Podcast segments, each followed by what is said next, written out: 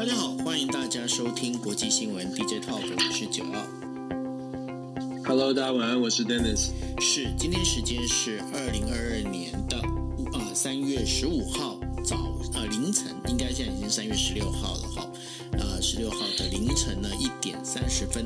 那我们今天呢，这是我们改了时间之后呢，第一次为大家来播出。那今天为大家带来的五则新闻，分别当然就是第一个就是乌克兰最新的一个讯息哈。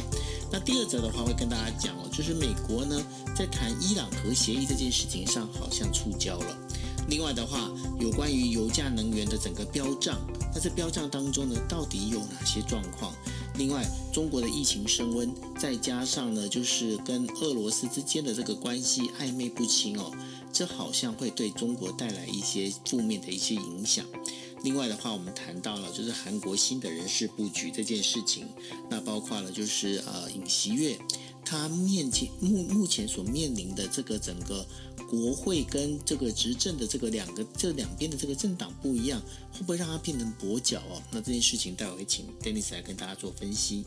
OK，好，那我们第一则呢要跟大家讲的是乌克兰最新哦。那最新的话，我想说可能很多朋友已经在电视上已经看到了哈，就是呢在整个反对入侵乌克兰的抗议活动呢，在俄罗斯这边的话，私底下已经开始广播的广泛的被传播开了哈。那在俄罗斯的国家电视台上，有一名呢，就是呃，算是他们的一个编导监制哦，跑到了直播间，跑到直播间之后呢，拿着镜呃，对着镜头举的海报，就说 “No war”，就不可以。不要打仗哦，然后呢，也就是说，他在冒着这样的整个一个被拘留的一个危险哦，那然后他直接呢就在上面做一个抗议。那这反对抗议这件事情呢，现在这个也在整个算是西方国家这边整个散开来哦，包括法国总统马克宏呢，他也在十五号的时候宣布哦，愿意为这一位反对入侵乌克兰的俄罗斯女电视台的一个职员呢提供一个保护。那另外的话呢，我们在知道，就是说，在呃十五号的时候，美国跟中国呢，他们在意大利呢举行了，就是呃沙利文还有中国的那个杨洁篪，他们在罗马呢举行了一个七个小时，长达七个小时的会谈，但是并没有太好的太多的一个结果。那反而呢，是美国拜登政府那边获得一个讯息，就是说中国呢将会持续对。入侵乌克兰的俄罗斯呢，提供一个积极的一个军事合作这样的一个态度，包括提供了无人机相关的，还有就是地对空的导弹这些相关的这一些设备哦。那这件事情的话，会不会造成美中的整个关系更加紧张呢？Dennis 是美中的关系更加紧张，我觉得这个题。因为我们我们其实乌克兰谈了谈了非常久哦，基本上呃现在的状况就是说发展其实已经变成有点像是多角化的进展了，因为就是说我们一直在讲说国际关系它。牵动的不会只是乌俄之间，它牵动的其实层面非常广。那最新的消息，我不知道九哥你有没有看到？最新的消息是拜登总统已经宣布了，白宫已经宣布他三月二十四号就要去这个呃欧欧洲哦参加这个北约的就 NATO 的峰会。对，那当然也是针对这些首脑要见面的，对吗？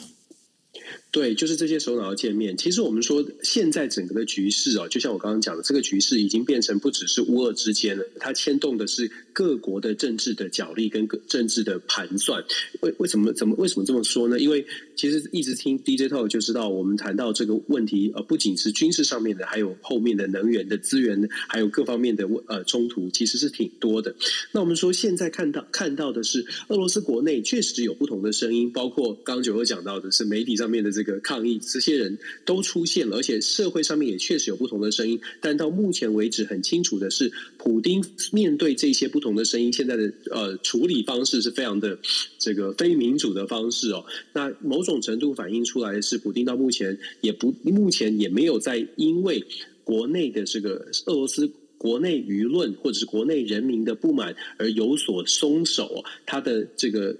反映出来的是说，他的这个政治的操控。至少在俄罗斯境内还是蛮扎实的。为什么这么说呢？我们一直在讲说经济制裁，经济制裁。其实经济制裁的最终的目标，就是希望俄罗斯因为整个社会受到了经济制裁的重大的压力，造成国内的反弹。这个反弹的声浪跟反弹的力道。大到普丁必须要受到威胁，大到普丁必须要改变他的行动。可是从目前的反应看起来，普丁好像仍然是呃在上位哦，就是站在压制意见的这个上位，所以。可能如果在经济制裁上面，也许真的就如同北约或者是如同其这个泽伦斯基所要求的，这个经济制裁的力道可能还要再更强才行。问题来了，问题是经济制裁的力道更强，所有的国家必须要共体时间。我们才刚刚说过这个词，需要共体时间，而且这所有的国家都必须要下定决心说，不管我们的成本是多少，一定要做，一定要达到让俄罗斯的普丁改变方向、改变行动才行。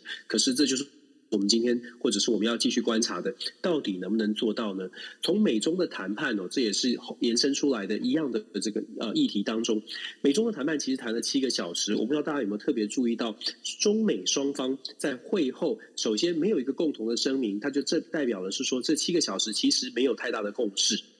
双方的旗舰还是挺多的。再来呢，中美双方在各自公布的所谓的会后的记者会，会后的。啊，不是这种呃，就说新闻稿哦，你可以看到，其实议题是完全不同的。美国呢这边是讲说，在七个小时的会议当中，是非常的 intense，有非常的这个紧密的讨论，而且是非常的坦白的讨论。那有谈到俄罗斯跟乌克兰之间的冲突的问题哦，美国有表达强烈的立场。但是中方这边公布的消息，你可以看得出来，中方在抢的抢的是说最重要的话题是台湾问题哦。然后俄罗在会会议当中呢，中方。说会议当中有谈到关于所谓呃乌克兰的问题，但是中国讲讲的是北京当局认为台湾议题才是这次会谈的重重心。光是从双方所谈的，就是所说的这七个小时我们谈的重点，居然是不一样的，你就可以看得出来，其实双方到目前为止各自各自都有自己的政治利益，各自都有他自己的重视的部分，也就是到目前为止呢，要希望透过美中之。之间的谈判，然后呃，美国期待中国扮演更重要的角色，甚至是要跟俄罗斯切割，这个目标恐怕嗯，目前看起来是没有达到的。那中国呢？北京当局希望美国做到的事情呢，恐怕美国也不会做出太多的太多的调整了。也就是说，中呃，美国会继续的支持台湾这个部分，恐怕也不会做出太多的调整。那就是说，这次的这个罗马的会谈，美中之间罗马会谈。基本上是配合着去年十一月的拜习会之后所谈谈定的，嗯，在接下来要安排高国安高层的会议，我行礼如仪的走完。如果真的要说比较正向的来解读这个会议的话，只能说至少到目前为止，美中双方呢还是保持着这个沟通的管道，而且还是按照着拜习会的基本的原则跟架构在在进行当中。也就是说没有破局了，还是有机会可以谈下去。但是我们既然讲说没有破局要。继续谈呢，我们看到的乌俄之间也在继续谈，也没有破局。可是俄罗斯的军事行动仍然不断的在继续的攻击着乌克兰的人民，所以俄罗斯对于乌克兰的这个谈判，坦白说，它比较像是外交上面让大家觉得我还是愿意接受和平的结果。可是俄罗斯的态度是我所谓的和平，我所谓的谈判是你要向我低头的谈判。目前俄罗斯至少在普丁方面。没有看出来有任何松动的迹象，他所开出来的条件就是要乌克兰的这个泽伦斯基去接受哦。然后我们大家也会看到，最近呢，俄罗斯方面，尤其莫斯科这边，感觉起来越来越开放，各国来跟他交谈。所以我们会看到法国的马克宏、德国的总理苏兹都有机会跟莫斯科直接通上电话。那这个通上电话呢，这两个领导人通完电话之后，都觉得说，哎，情况不是很乐观，都比较悲观，认为俄罗斯好像是决定要继续打到底哦。我觉得某种程度哦，普丁又在操控这种恐惧牌，普丁要打的就是让全世界都看到，我就是要打到底哦。你们要支持乌克兰，你们可以继续支持，但是我要散播这种恐惧，让你知道说我俄罗斯没有在退退让的。那这种恐惧呢，你们自己可以回去盘算，我没有要退，我没有要退让。那你就要回去盘算说，你要支持乌克兰到什么样的境界？我觉得这就是普丁在操作的这种外交上面的这种心理战。那因为我们说，像下个礼拜三月二十四号，北约会会开会，那这些国家呢都会在会议上面表达自己的立场，而各个国家在国家利益的角色上面，他做了盘算，然后再加上他们跟普京都谈过话之后，他们这个心理心态上面的转变，到底是不是？哎，我们一起跟着美国，跟着英国力挺力挺乌克兰，甚至用更强硬的手段来跟俄罗斯抗衡，到底还是说在跟普京谈话之后，会在会议上面表达说，就算我们再多经济制裁，如果我们没有走向军军事上的对抗，恐怕普丁不会怕哦。我觉得这个是嗯，普丁在操作的外交的心理战。那考验的其实就是西方国家，我们一直在讲的这个经济制裁效果有多大。那如果不是经济制裁的话，有没有下定决心真的要去改变这种经济制裁的模式，变成更进一步的这个军军事上面的行动？因为其实现在越来越清楚的是，乌克兰的人民呢。呃，要求西方国家除除了经济制裁之外，增加一步，就是北约的禁航区，北约的禁航区划到乌克兰的境内，至少至少可以减少俄罗斯的飞机轰炸来到乌克兰轰炸这个呃俄罗斯呃乌克兰的人民哦。那北约要不要跨出这一步？虽然普丁一直讲说北约做出这一步就是向乌克兰呃向俄罗斯宣战，可是北约。有没有有没有够勇敢去跨出这一步？我自己会觉得说，军事上面的这个恫吓，军事上面的采取部分的行动，甚至是宣誓，或许都可能可以改变这个整个的呃这个呃交谈的关系，就是至少可能对俄罗斯。才呃才会真正的有一点贺阻效果，因为俄罗斯看待经济制裁，现在经过了两三个礼拜，看起来俄罗斯好像针对经济制裁没有太大的没有太大的疑疑虑，也没有太大的担心。他有压力，但是这个压力不到没有大到说会把普丁呃政权打打垮。在这样的情况之下，普丁当然不会怕。那如果说美国跟北约或者是欧洲国家改变了态度，采取了更强硬的手段。会不会真的有机会可以威胁到普丁？我们当然也不确定。可是至少呢，会把现在这个僵局在经济制裁上面可能呃效果有限的这个僵局会做出一些改变。不过关键在于西方国家是不是真的下了决心？这个就是最难的部分了。我想，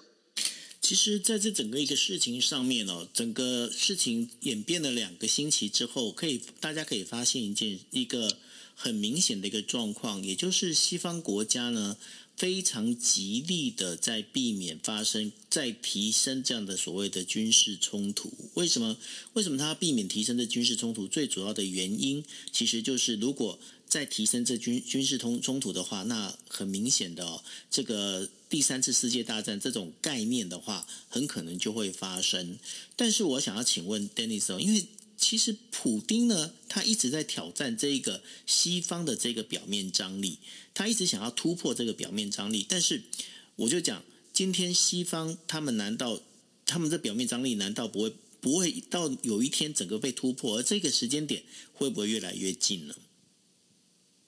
你说的表面张力就是。盯住，不要真的走向军事冲突。因为现在大家都在盯着，不想走到新军事冲突，所以一直退。可是你可以发现一件事情，包括现在俄罗斯，他已经把飞弹打到了哪里？打到了就是乌克兰的西部，也就在波兰的边境。然后呢，现在波兰、捷克。这些呃东欧的首领呢，他们在呃这两天又要要到基辅来这边做访问，所以这当中的一个状况其实是越来越紧张，这个表面张力感觉已经快崩到一个极点了，你没有觉得吗？是啊，其实这是这是我说的这个呃，普丁在打的现在是外交心理战，各用各种的手法，他要。他要他的目标已经不仅仅是乌克兰，他当然是这种威胁是要造成乌克兰心理上面很大的这个压力。可是另外一种层面，他其实是要对西方国家国内，因为他其实抓准了民主国家的领袖必须要要这必须要考量民意哦，因为民主国家领袖并不像普丁，我想想做什么做什么，民主国家领袖必须听民意。所以当他把这个紧张的气气氛，就像你形容的表面表面张力绷到最紧。崩的时候，压力就变成来到了西方民主国家的领导人身上了。像拜登，他就遇到了压力啊，因为美国的国内的民意是非常不想要战争的，在非常不想要战争的情况之下，呃，这个乌克兰的战战事导致的所谓的经济上面的压力，就变成了美国的总统他没有这个没有这个呃支持去做去改变除了经去去做经济制裁之外的手段。变成他在有限的有限的资源的呃情况之下，必须要做到俄罗斯退兵，必须要做到俄罗斯要做出改变了。所以拜登其实现在很痛，很很伤脑筋哦。我们就换换过来想，如果今天是今天的美国全体的民意，至少不要说全体，至少有超过三成四成，现在只是只有一成说为了乌克兰可以出出兵。可是如果说至少是三四成说可以为了乌克兰出兵，我相信拜登手上的牌就会不一样，因为拜登就会比较勇敢的去打出，至少讲出，哎，我们是做好准备要来捍卫盟友，或者是我们会。做好准备捍卫民主的民主价值哦，但是因为拜登没有这张牌，没有这张军事牌、战争牌，所以导致九欧你刚刚形容的很棒的，就是说导致这个表面张力呢，只能。默默的把它把它呃，拜登要想办法把这个表面张力吸回去，否则表面张力继续往上涨上涨的话呢，他的压力其实，在民主国家的领袖身上会更多一些。其实我们已经看到了，我们这一段一段时间都在分享，就说我们已经看到了，像日本、像德国都已经开始反思自己国家的利益了。民主国家在反思国家利益的时候，就会相对来说变得比较保守，尤其是所谓的保保守，在战争发生，对于国家的经济利益，对于国家的呃这个包括军队的生生命、生命的生命的价值，都会提前开始思考。那这就我就是，就像我说的，这就是普丁的心理战。普丁很擅长玩这种。把你逼到墙角，让你觉得这个状况会很糟糕，很糟糕。我不怕，我不怕糟糕，因为我不是选出来的。你会怕哦，你要考虑你还会有还有没有位置。所以，普丁有点像是用军事哦，不顾一切的在跟西方民主国家对赌。我们当然很理想的会希望说，嗯，最后的结果是民主战胜一切。但是，我们也要很现实的现在做这个思考，就是说，这种心理战对于民主国家来说，那个压力是很大的。那现在恐怕。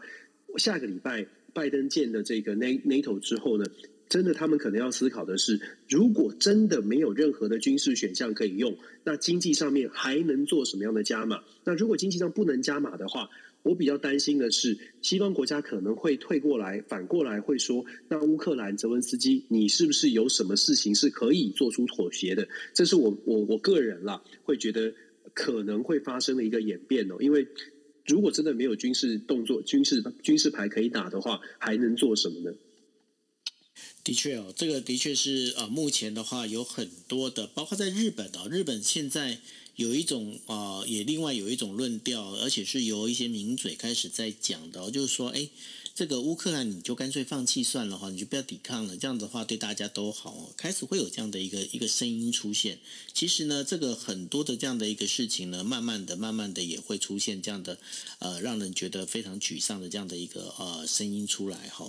那这当中也必须要讲的，就是刚刚 Dennis 有跟大家提到的，这也是因为这整个一个事情演变的话，真的是牵一发动全身。但是接下来就是我们的第二则新闻要跟大家提到，就说美国呢，它现在呢。已经就是很愿意，他说：“哎，我要重返这个所谓的伊朗核协议哦。”然后呢，这个当中，但是呢，有一个非常大的一个问题是什么呢？伊朗他提出了伊朗核协议，这当中，如果你要跟我谈的话，你不能把俄罗斯排除在外，外，汪汪汪，这个就完蛋了哈。因为为什么？因为其实美国在提这个伊朗，在愿意回到伊朗核协议，有个很重要的关键嘛，因为。呃，俄罗斯的一个能源问题，所以说希望伊朗能够加开这个原油的这样的一个生产哦。但是伊朗又提出一个条件，就是说在伊朗核协议这件事情上，俄罗斯不能排在局外哦。Dennis，这个整个这样一玩下来的话，这一局是不是更难玩呢？这这一局真的很难玩，尤其是我们说普丁，我们刚刚为什么说伊朗核协议跟普跟俄罗斯有关系，大家记得吗？上个礼拜我们在讲说，普丁去见了接受这个以色列的总理这个班内去莫斯科见面，见面呢，莫名其妙的就普丁就突然抛出一个议题，也不能说莫名其妙，就说他的策略上，他就突然抛出了原本的这个三个条件，只是针对乌克兰，乌克兰的三个条件是不加入北约、去军事化，然后要要承认这个克里米亚及乌东地区的自治。但是他见以以色列总理班内的时候，特别。丢出来说，伊朗的核协议问题啊，我们这个俄罗斯未来在伊朗核协议问题上面呢，不管西方的经济制裁，也不管乌克兰的这个争议怎么样哦，结束之后，西方的制裁绝对不能够影响到俄罗斯跟伊朗之间的贸易。这个我们上个礼拜有说过，伊朗这个俄罗斯把这个牌丢出来之后呢，就让美国跟西方民主国家在谈伊朗核协议的时候，更加的这个更加的受到了限制，因为谈伊朗核协议。这个他的这个方式，因为伊朗呢，呃，在拜呃这个普呃这个川普啊，川普川普退出之后呢，伊朗对美国极度的不信任，所以要谈要重返二零一五年的核协议，伊朗的前提条件就是我们不跟美国单独面对面的对话，我不想跟美国直接谈，所以其实伊朗核协议的谈判方式是很有趣的，他们在维也纳进行谈判，谈判的过程是伊朗的代表跟所谓的他所相信的几个第三方的国家，像是欧盟，像是中国，像是俄罗斯，他们先谈，谈完之后呢，再由这些联合这些国家的代表，将会谈的内容跟伊朗谈的内容，到旁边的饭店去跟美国的代表进行磋商，所以这是很妙的，就是美国跟伊朗的代表都在维也纳，但是他们没有直接的对话。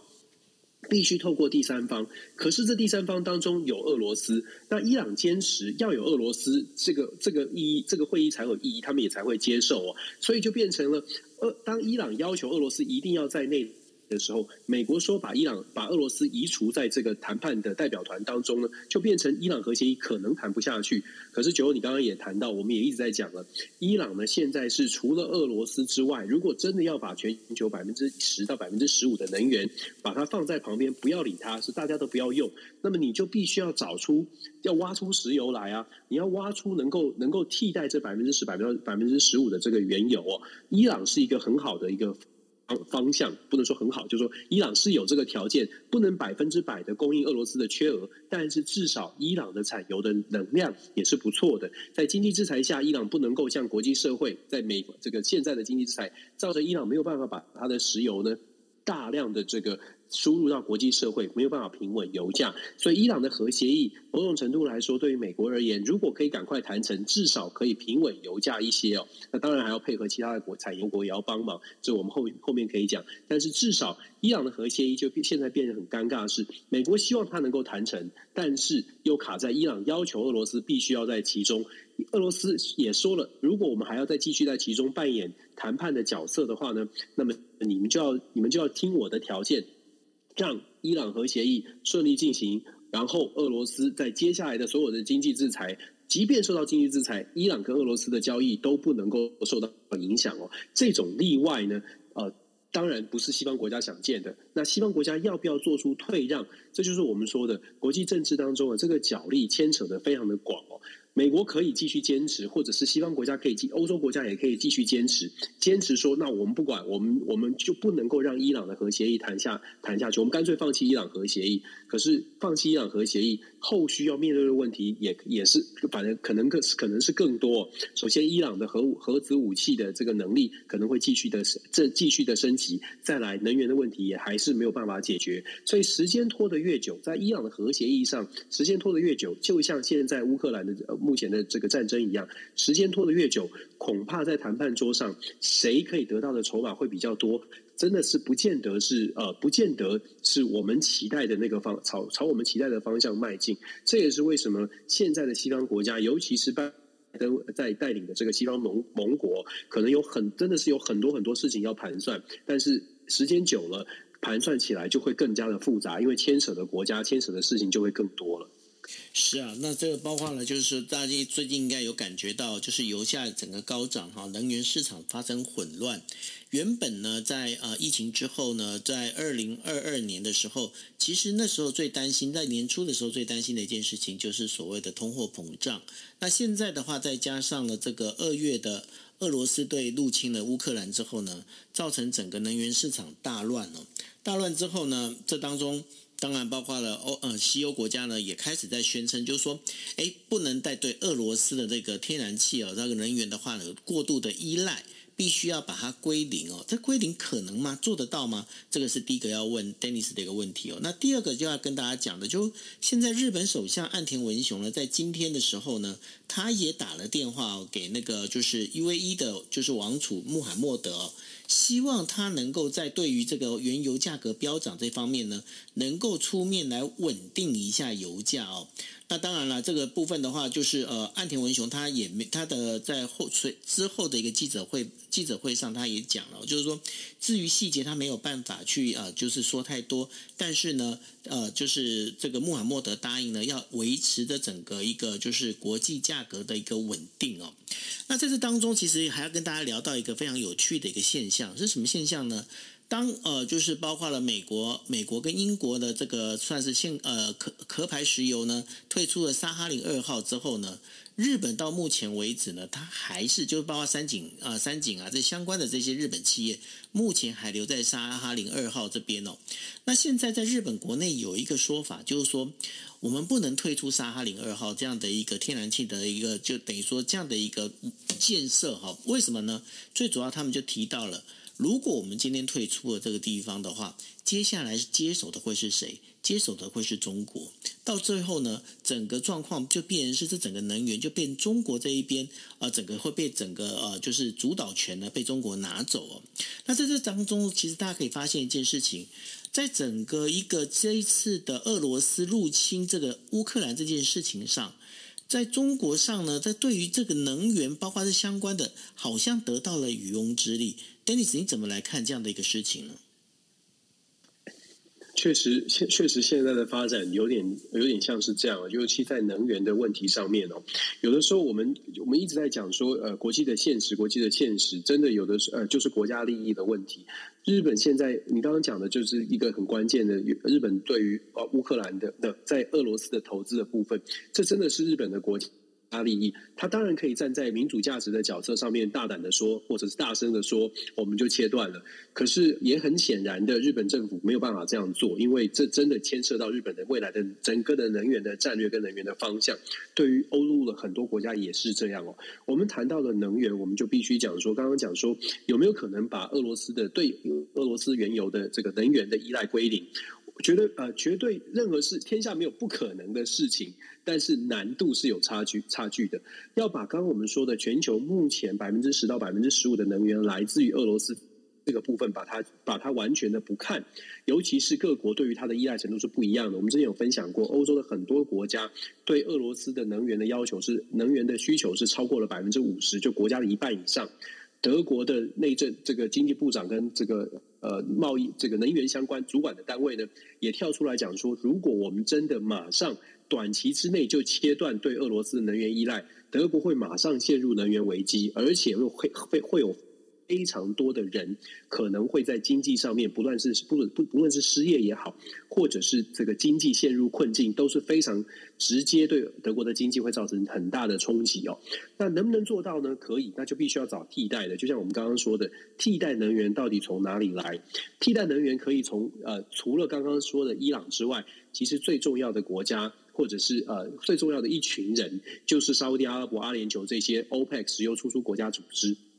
可是，我们也说过了，西方民主国家跟沙乌地阿拉伯这些国家其实关系，尤其是拜登总统上任之后，其实关系弄得很僵。因为拜登总统上任之后，就认定沙乌地阿拉伯的王室，尤其是 MBS 这个重重要的这个执政者哦，他认为他是人权人人权呃呃违背违反人权的一个一个一个魔头吧，所以不跟沙乌地阿拉伯来往。所以我们也看到了沙乌地阿拉伯在这一波当中呢，就坚持，哎，他们有自己的产油的步骤，他们不会提升产油的量数量。那当然，油价也没有办法得到平稳。沙乌地阿拉伯在今天稍早呢，也有一个新的新的这个新闻呢，讲到说沙乌地阿拉伯现在已经在考虑考虑什么呢？考虑跟中国做交易的时候呢，可以接受人民币计价。那对于整个西方国家，过去大家传统用美元计价，又是一个很大的冲击。这也刚呼应到九二所说的。也许中国在目前这一波情势，为什么他们好像按兵不动，在乌俄之间一直都一直是抱持的，就是强调各国都有主权，自己的要求，自己要维护主权，这是各国的原则。中国讲的这么模棱两可，一直不愿意站边，一直不愿意站在西方国家制裁俄罗斯，或者也不愿意特别去强调说他们是，还特别跟俄罗斯也没有特别说哦，我们一定要力挺俄罗斯到底。就是因为中国也在静观其变，看看怎么样可以符合自己的利益哦，自符合最好的这个国家的利益。日本提出的担心是，如果说呃日本跟俄罗斯切断了来切断了来往，很有可能中国就有办法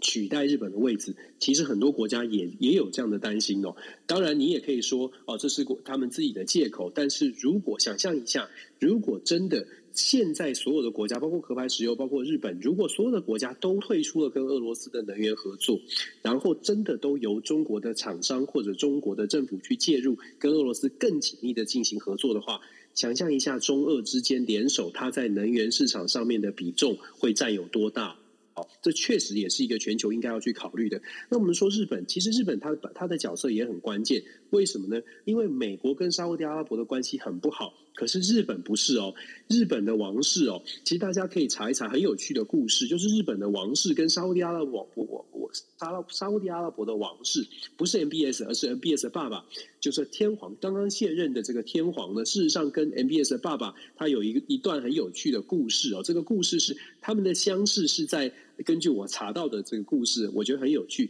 他们的相识是在这个伊丽莎白女王登基的典礼上哦，那是已经是六七十年前的事情了。当时他们都是年轻的王子，代表自己的父亲去参加这个登基的典礼。当时开始呃做了第一类的接触，后续呢，因为是少世界上少数的王室，所以一直保持的还不错的友谊的关系。那当然。后续世界上的纷纷扰扰，也是也真的让这个呃，可能在政治国际政治上面对沙乌地阿拉伯有不同的意见。但是日本跟沙乌地阿拉伯的关系，并没有像美国跟沙乌地阿拉伯的关系如此的交恶。这也是为什么当日本呢跟所谓的呃今天传出来，日本跟阿联酋开始进行对话，那阿联酋是沙乌地阿拉伯的等于是小小弟一样哦。如果沙乌地阿拉伯没有没有这个意愿要跟日本做交流的话呢，阿联酋也不会去跟日本做交流。所以这个背后的故事可以证明的是，日本现在他从国家利益的考量，他很清楚的知道，如果要替代从俄罗斯来的能源，沙乌地阿拉伯跟阿联酋这些呃所谓的石油输出国家组织，会是日本很重要的伙伴哦。那既然讲到这个伙伴，我们就知道，呃，其实世界各国呢，在现在的乌克兰的局势当中，尤其是发展的越久，你会发现世界各国开始更积极的去寻找它的能源的来源，恐怕不会是呃考量，诶，是不是日本会重新考量说，诶，是不是要等到美国也找到了替代能源，我才来接触？现在看起来，日本也从自己的国家利益的角度，自己先去做一些 approach，自己。先去开始找到一些嗯，拉回以前的友谊关系，找到比较务实的方式来确保日本在未来的这个能源的供应是稳定的。所以我们必须讲说，这个整个的国际局势哦，如果你只看点的话，你可能很难解释为什么诶，日本现在去跟呃石油输出国家组织开始做做紧密的接触，然后为什么日本好像不愿意？或者是好像有这个讨论，我们不能够完全的切断俄罗斯的石油、石油的呃那个能源的供应。某种程度来说，这都是国际真的是回到会越来越回到会退回到国家利益为优先哦。这个是过去这几年曾经在美国独独大的时候，大家比较愿意思考国际合作。那现在呢，因为乌克兰的事件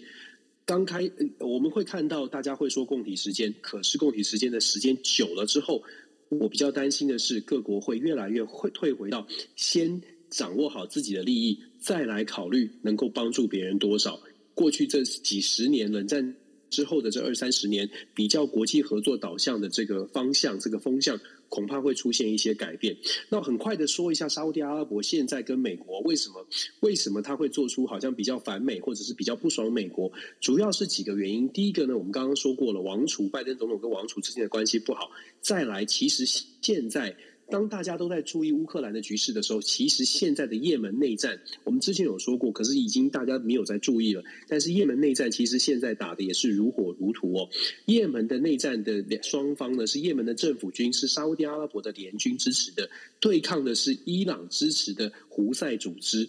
这一件事情，我们之前在 DJ Talk 也跟大家说过，拜登总统上任之后呢，就减少了对于沙乌地阿拉伯以及也门政府政府军的这个军事的援助。那因为拜登总统认为双方是可以坐下来好好谈的，可是沙乌地阿拉伯的联军。认为呢，胡塞组织根本是恐怖组织，你只能打到他求饶，不能够坐下来跟他谈。但是拜登总统觉得什么事情都可以谈哦，外交都可以解决是最好的。当然，某种程度是要节省美国的军费的支出、军费的支出、军费的援助。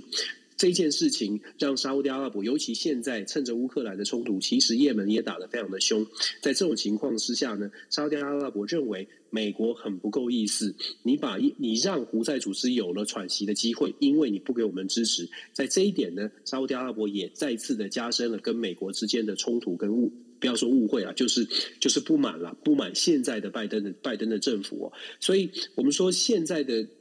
这个整个石油危机跟后续每个国家的联动关系，如果你把它整个摊开来全面来看的话，你可以，你可能你也会觉得，现在的美国要能够统合全呃全球的这个资源，或者是统合。民主盟国，它的难度真的非常高，因为各国牵扯的背后牵出来的线有点像葡萄一样，各国牵出来的线太多太多了。时间拖得越久，你牵出来的牵出来的线越多，就变成你线上线上面的每一个结，你都要去解开哦。这是为什么我们说时间真的很关键，各国其实都要跟时间赛跑。如果真要解决乌克兰争议，必须要快；如果拖得久，恐怕筹码不见得对呃对于这个我们期待的方向是是好的。不过，现在整个一个世界局势看起来哦，就像我们之前也曾经跟大家讲过的，过去是一超多强哦，美国它算是我们在讲说，当时美国也是把自己当成所谓的世界的警察。那现在的话，好像美国在这个部分的一个维系的力量越来越小，当然跟他们国内的一些相关的这些政治形势有一些关系的。那但是另外还有一个就是联合国安理会哦，过去联合国安理会呢应该是一个和为和平的一个守门员，那现在和呃联合国安理会好像也失去了这个效用。Dennis，接下来的整个一个世界局势里面。不就变成了群雄并起，然后呢，变成就是有一点点蛮荒世界的感觉，就大家就看谁厉害，看谁呃拳头硬，那谁说话就算话喽。我们实在很不愿意讲说天下是什么分久必合，合久必分。但我必须说，像联合国安理会，我们之前已经说过，联合国安理会的成立，包括联合国的成立，都是是因为在两次世界大战，全球有一个共同的体悟，就是战争没有什么好处，战争没有赢家，所以我们事情是可以用谈的。可是从啊。联合国成立到现在将近七十七十七年了，一九四五年算的话，已经七十七年了，将近八十年。将近这八十年呢，世界上有战争，但是不是像现在这种危机，可可能会有全面性的大战争哦。所以其实各个国家到目前为止呢，可能过去七十年、七十几年没有真。正思考过国际合作的重要。那现，所以我们刚刚在讲说，因为体系一一超多强的体系被打破了，所以各国现在短期之内我们会看到的一个国际的风向，恐怕吹的是非常现实主义的风格，也就是各国会自扫门前雪，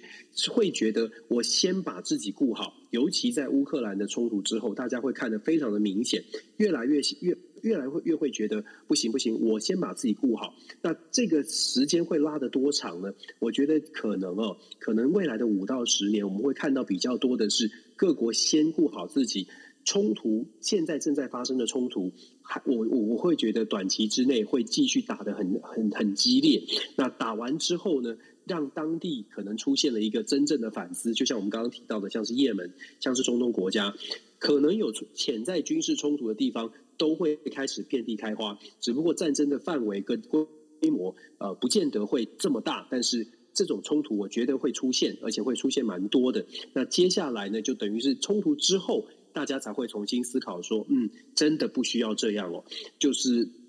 好像有不这个举例不知道好不好？就是小朋友被骂了之后，才知道说，哎呀，不能这样子玩过头了。那我觉得现在遇到的，我们现在看到的这个状况，至少在接下来这几年，我们会看到。比较单比较麻烦的是，可恐怕是各地的冲突很多。那等到冲突平息之后，当然还是会有，还是会有比较和平出现的一点。但是就希就是希望说，嗯，各国可以好好的思考吧，这是要用智慧的啦。但是混乱。恐怕在在接接下来下面的这几年，我们会看到应该是会有点乱和有点混乱。我是抱持这种我我不会太过乐观的说，呃，马上就可以坐下来，所有的国家都可以谈。我我会觉得可能要先乱一阵子，才有机会进入到下一个和平的时期。是，那这当中的话，最关键的哈，其实现在呃，不管是英国也好，美国也好。这些欧洲国家呢，现在最期待的是中国呢，你至少呢能够在这个部分的话，有一个有一个正确明确的一个表态哦。不过对于中国来讲的话，中国现在面临的也是一个算是呃内部跟外部哦，他们也有自己要决决定要这个方向该怎么走的一个呃。就是关键点，为什么呢？因为呢，在中国，包括现在的整个疫情啊，重新又再次死灰复燃哦。包括了我们在讲的就是香港，还有包括了现在，包括上海，也有开始进入了所谓的一些小区开始被封城哦，被封下来的这样的一个状况哦。为了要防疫，为了要等于说动态归零哦，在这整个一个状态状态里面，这会使得中国在内部啊，有关于这个呃疫情的这个状况呢，也会影响到包。括现在中国股市还有香港的恒生指数呢，在这这两天呢，其实都在往下掉哦。那这当中的话，除了这件事情以外，还有包括了就是中国跟俄罗斯之间的态度。当然，大家都会觉得，就是说，像我们前面有提到的，中国很可能在能源上面它有办法去渔翁得利，但是也必须要讲的就是，如果中国跟普丁走得太近的话。对于他在整个世界的这样的一个观点，尤其是在现在我们在讲的，就是 SNS，也就是社群平台如此发达的一个状况之下哦，整个中国的一个 image，如果是跟普丁、俄罗斯这样被画上等号之后呢，对于中国来讲的话，这这是不是一件好事？这也是变成是中国他们必须要去思考的一些相关的事情。就好像在中国国内，已经有部分学者提到了，必须要赶紧跟呃，就是普丁切断关系哦。那日本也有电视台提到了，就是说，普丁跟习近平之间的关系，就好像普丁给了习近平一个死亡之吻一样的概念哦。那在这整个状状况里面，Dennis，现在中国，你认为他接下来他会做出怎么样的一个决定？因为毕竟他在这整个一个事情上面，如果他没有赶紧拿出一个很正确的一个走法的话，对他未来的 image 其实也是有一个很大的伤害，不是吗？确实是啊，所以如果中国聪明的话，他现在的呃，从从他很多的角色，从他很多的论述，你会看到中国大概已经出现了，就是求稳，就是从刚刚结束的这两两大会，然后再加上接下来我们在年今年年底看到的二十二十二十。大，我觉得中国可能会传出的传出的讯息，我必须说，如果够理智的话，中国必须要求稳哦。求稳这件事情是包括国内跟国外的，尤其国内他们还有疫情的这个冲突，呃，疫疫情的冲击。现在最近这两天好像疫情又升温了，国内的疫情冲击会影响到他们，因为中国作为全球的生产中心哦，疫情冲击之后呢，生产这个量能会减少，它会影响到国内的经济，这个经济的指指标或者预测值恐怕要下修。那所以国内呢，既然经济会受到影响，更需要国内的这个稳定。国内中国国内自己社会要稳定下来。对于国外呢，他们看到了乌克兰的情势，可以很显然的看见，乌克兰受到打击之后，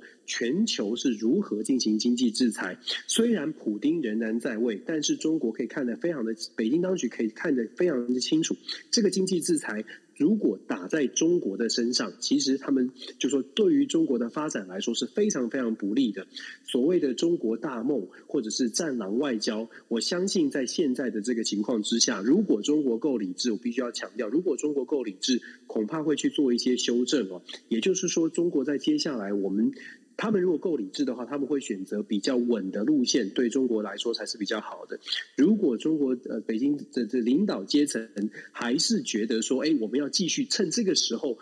往前冲，变成世界上的另外一个霸权，恐怕对中呃对中国来说并不是太太聪明的做法。那当然，就是就像我说的。这个理智能不能够呃战胜过感性？就是说追求中国梦的这个这个感性，或者是这种想法，我相信在接下来这几个月会有很激烈的讨论。因为在二十大之二十大的时候呢，会有譬如说新的接班团队上来，这个可以观察的。接班的团队的这些人是属于比较温和派，还是属于比较激进派的？那当然，习近平的部分呢，可能短短期之内不会有太大的这个变化。但是习近平的态度到底还是要继续的强强化所谓的中国印象，强化中国的这个很强势的印象，还是做出调整？我我会觉得这个很值得我们关注，尤其在台湾很值得我们关注。但我自己的预测是，中国跟俄罗斯毕竟战斗民族还是有点不一样，所以我觉得他们求稳的可能性是比较高。只不过对于习近平而言，他可能要找到一种论述。你知道，因为他前几年都一直在强调中国要追求中国梦，大家应该都是呃，中国已经站起来了，东升西降。这种论述怎么样做调整，让他有一个比较缓和的下台阶，可以回归到说，哎，又要韬光养晦了，又要求稳了，怎么跟中国国内的人民交代？我觉得这个是这几个月可能，如果他们朝向理性的方向发展的话，可能要去做的一些内部的内部的一些调整。但是其实我们已经看到了一些机像，譬如说中国国内的一些网络上面的，像是网信办啊等等，他们在做的一些对于激进言论的掌控管控，尤其是我们之前有说过，对于中国国内可能有一些激进激动的这个网民强调说：“哎呦，要支持俄罗斯，要支持俄罗斯。”这种言论某种程度现在是在国内，反而是在中国的国内，反而是被管制住的。这个动作，我会觉得。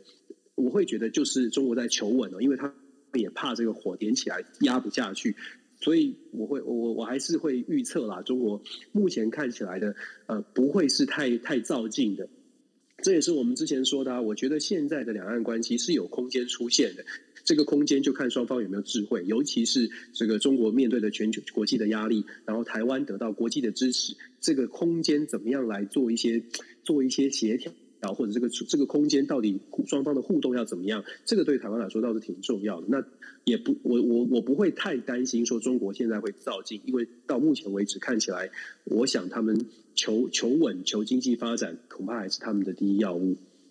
的确哦，所以说啊，接下来到底这两岸关系会怎么发展？其实这个事情的话，不是只有我们住在台湾的我们会关心哦，包括在日本啊，这等于说相关的邻国呢，其实对这件事情也会相当的关注。那这当中我们就必须要提到了，刚刚当选就是呃这个。韩国的新的这个总统当选人哦，尹锡悦呢，他发表了一些呃，他新的一个算是他的一个内阁人士哦。但是在这当中的话，有几个我们可以值得提出来跟呃 Dennis 来讨论的。第一个就是说，因为到目前为止呢，呃，现在整个韩国的国会其实都还是属于过去的文在寅所在的这个啊，我们在讲的就是属于。革新派的这个政党哦，所拥有的这样的一个席次，算是占多呃大多数。而在整个国会的改选，必须要在两年之后，那也就代表的就是说，尹锡悦在这两年之间的话，第一个他是属于政治素人，那政治素人的一个情况之下，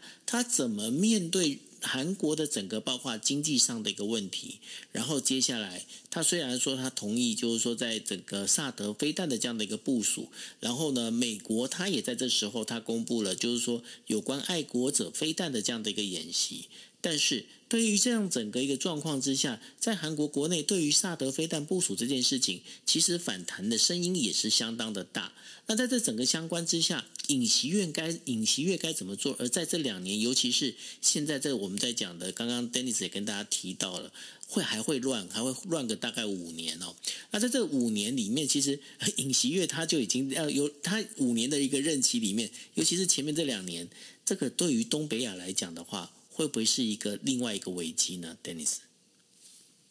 我觉得，如果按照尹锡悦他在选举当中所所做的所有的主张，如果都落实，就是完全非常鹰派的主张都落实的话呢，那真的会比较令人担心。但是我自己还是抱持比较乐观的态度，因为刚刚九欧你说到了，也是我们说的，韩国国会目前三百席里面有一百八十席仍然是进步派，也就是相对自由派哦，他们就比较想希望是沿着这个文在寅时期的这种呃。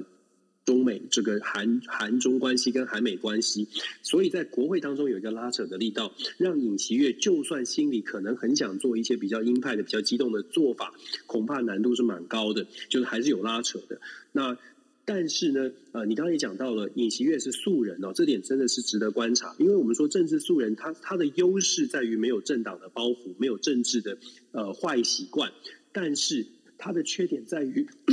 他的缺点在于，如果是政治素人，可以想见他的这个内阁团队，他在组这些呃政府官员的时候，很有可能他也有受到一些局限，可能是别人推荐的，可能他不太熟，或者任用了他非常信任，但是比可能并不适任的人选，所以他的这个。政府的任命呢，现在这段时间是非常值得关注的。目前看起来呢，尹锡悦已经开始在做一些事情，尤其在所谓的日本呃韩国所谓的交接委员会哦，他先用了第三势力在选前呃选前等于是这个带枪投靠的安哲秀作为交接交接委员会的委员长，然后再任命了几位过去进步派的人士来在呃国在他的这个交接委员会当中担担任重要的位置哦。凸显凸显出来的也是我们说的，他赢的不到百分之一，代表的是韩国也遇到了可能会遇到所谓的两极化的现象。所以尹锡悦先做的第一步，作为政治素人，他做的第一步呢，是拉拢不同阵营的人，尤其甚至是进步派阵营的人，进到他的这个政府团队当中。要形塑一个他所谓打主打所谓的国民团结哦，我们一直在讲团结，要包容不同的意见，所以第一步他做了这件事。但是昨天呢，他公布了外交上面的一个人人选的未来可能入进入到外交事务的人选，外交国防的人选。我们之前有跟大家说过，金正汉就是他的一个关键的一个家教老师，就是外交事务的外家教老师。金圣汉本身就是比较鹰派的，也就是。关于萨德萨德飞弹呢，他给尹锡悦这样的一个建议比较鹰派，但是更鹰派的他还在在这次的他公布的新的这个委员会当中负责国防外交里面还有更更鹰派的人，这个有两位人选很很值得关注。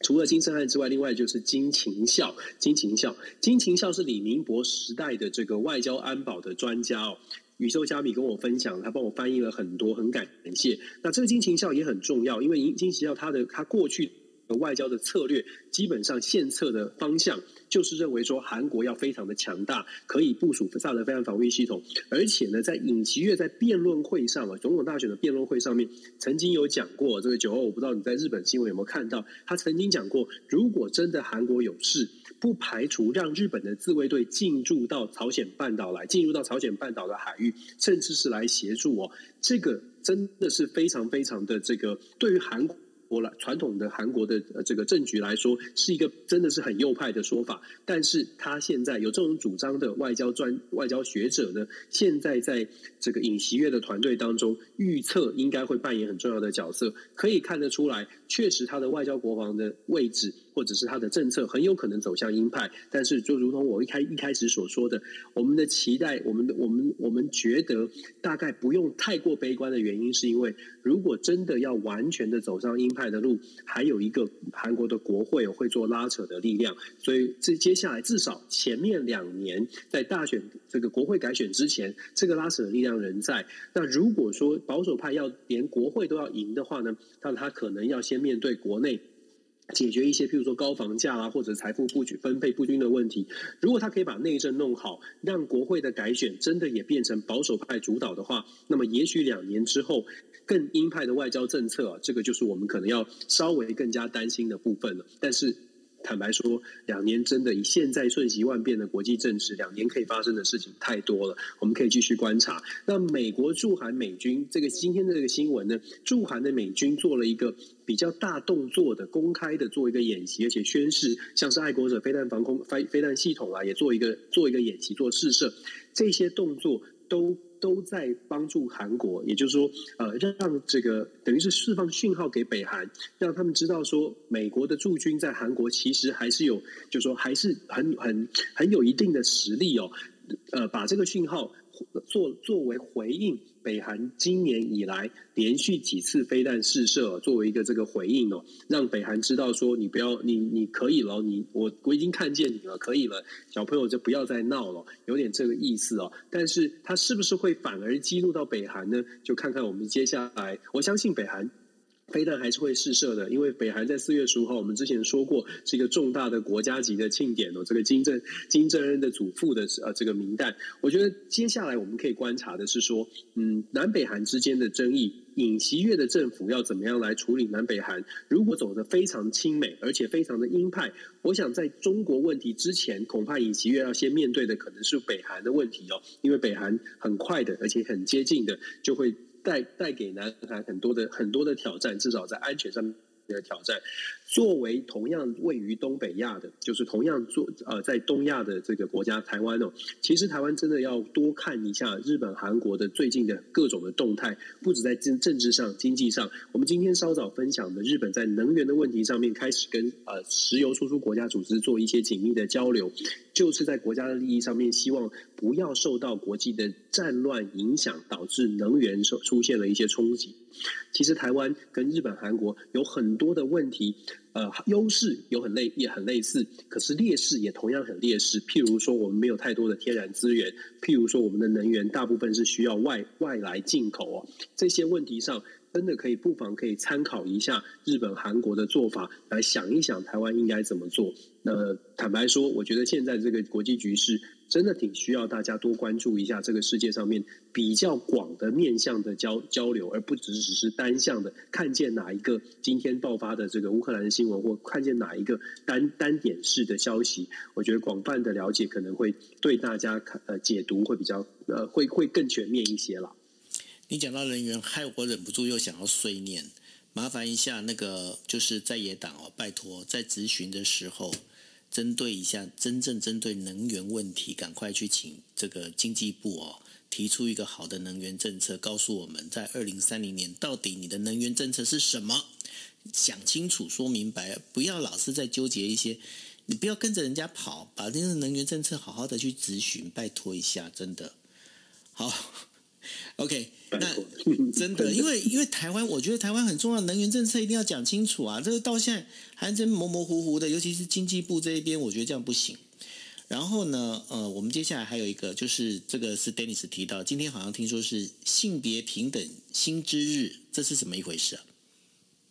对，三月十五号是美国，每个国很多国家都有这个性别性别平等的薪薪资平等日了。三月十五号是美国这个性别平等这个薪资平呃性别平等薪资日，它的意思是说要凸显这个严重性，就是女性跟男性在同工不同酬的状况。其实，即便是在现代的现代的社会哦，同工仍然不同酬。美国的。研究呢是女性比男性，呃，女性大概男性如果赚一块钱，女性大概是赚八十三 cent，也就是只有百分之八十三的收入。所以同同样一个职务，同样的工作经验，同样的学历，女性是少赚的是百分之十七哦。那这个问题呢，如果把它套在不同的族群，它的严重性更可怕。因因为美国的研究，美国的调查显示，如果你是非裔的，就是说黑人女性跟白人的男性同工。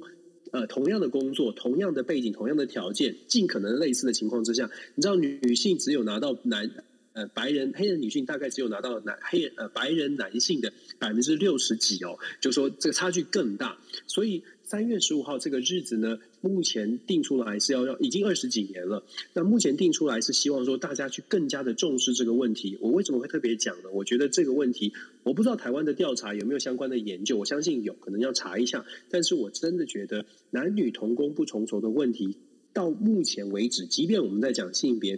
平权，它还是存在的。所以其实全世界各个国家，不管你是先进还是还是发展中国家。面对同工不同酬的问题，恐怕要更多的朋友认认真的去思考，不是只是嘴巴讲说要性别平权。我们谈很多性别平权，可是我可能比较比较比较现实吧。性别平权呢，我会觉得至少先从同工同酬、薪水平权开始，否则的话，我们讲的很多真的是很很有很有道德、很很有价值的这些所谓的性权性别平权，那。追根究底的，你还是还是是还还是这个薪，我觉得薪资问题是最实在的吧。也也许我这样很很物质哦，可是我觉得如果连薪资问题都没有办法做到同工同酬，同就不同性别然后同样的薪水的话，要谈所谓的性别平等，恐怕这个距距离真的又是一句话，理想跟现实还是差距蛮远的。我这边看到了二零二一年的一个劳动部公布的一个资料哦。那个劳动部公布的资料是说，女性要比男性多工作五十一天，才能够达到男性的总年呃，就是年资的，就是年资的这样的一个等等一个差距哦。然后这十年的差距里面哦，就是呃，的确啊，女性的这个增加的工作天数已经从原本的六十三天减少到现在五十一天，但是呢，就是你同样你男女是同样的一个。我们在讲同样的一个 level 的时候，其实你这个女性的薪资是差男性的薪资，在年薪上面就已经差了五十一天，这的确还蛮不公平的哦。对啊，五十一天，我我我不知道他的算法是用三百六十五天当中五十一天，还是用工作日。如果说用工作日的话，五十一天代表一年工作两百多天，工作天数，工作天数，一年工作大概是两百多天。那两百多天的五十一天换算下来就。是四分之一左右，哎，那是百分之二十几，那就代表说真的是还蛮蛮大的差距哦。所以我我我会讲说，当我们在提性别平权的时候，我会觉得很多的议题都可以谈，但是也许可以先针对最务实的部分，就是帮助帮助我们的社会真的朝向那个方向去前进。我我觉得就像我说的，我觉得这真的比较现实。就是如果你连薪资都没有办法达到平等，那你去讲说，哎，我们来补助女性，比如说这个育婴假或什么的，我觉得那很重要。但是薪水先平等啊，薪水平等了，这然后然后再加上其他的福利，我觉得这都要考量的。那如果连连如果连薪资都做不到，我想我们要努力的还太多了。真的，所以男女平权从薪资开始做起，对吧？对，没错，薪水先一样吧。薪水先一样，对，不管你今天是男生女生，你不要看性别，好吗？看能力，OK？对，没错，没错，OK。好，那也非常谢谢大家，这是我们今天的呃国际新闻 DJ Talk。虽然那么晚开播，但是呢，现在还有一百五十多位朋友陪我们一起听哦。那明天也是同样一个时间，那欢迎大家同时锁定。那如果大家来不及，或者是听到一半睡着的话，没有问题啊，你们你们可以就是第二天起床的时候可以看 Dennis 的这个 Dennis 的全球政治笔记，或者你们可以上 Spotify 搜寻啊，今夜一杯可以找到啊，我们同样的内容我们都会放在这个国际新闻 DJ Talk，我们都会放在上头。OK，好，谢谢大家的收听，大家晚安，拜拜。感谢晚安，拜拜。